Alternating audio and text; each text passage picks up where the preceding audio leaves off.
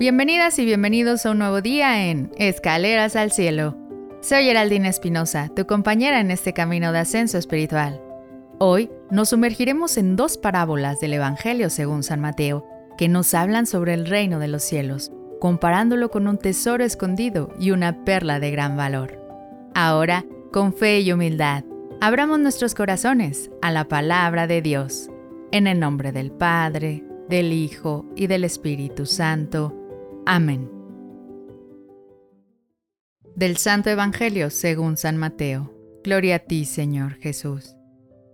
En aquel tiempo, Jesús dijo a la multitud, El reino de los cielos se parece a un tesoro escondido en un campo. El que lo encuentra lo vuelve a esconder, y lleno de alegría, va y vende cuanto tiene y compra aquel campo. El reino de los cielos se parece también a un comerciante en perlas finas que, al encontrar una perla muy valiosa, va y vende cuanto tiene y la compra. Palabra del Señor. Gloria a ti, Señor Jesús. En nuestra vida diaria, estas parábolas nos invitan a considerar lo que valoramos y qué estamos dispuestos a hacer para conseguirlo. El reino de los cielos es una perla preciosa, un tesoro que debe ser buscado.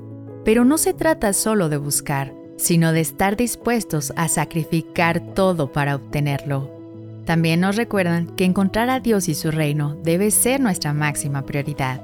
En nuestro mundo moderno, lleno de distracciones y tentaciones, estas parábolas son un fuerte recordatorio de dónde deberían estar realmente nuestros corazones. Por lo tanto, esta lectura nos motiva a reflexionar ¿Qué lugar ocupa el reino de los cielos en nuestras vidas?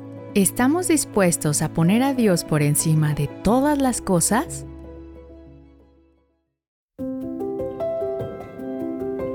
Gracias por acompañarnos hoy en Escaleras al Cielo.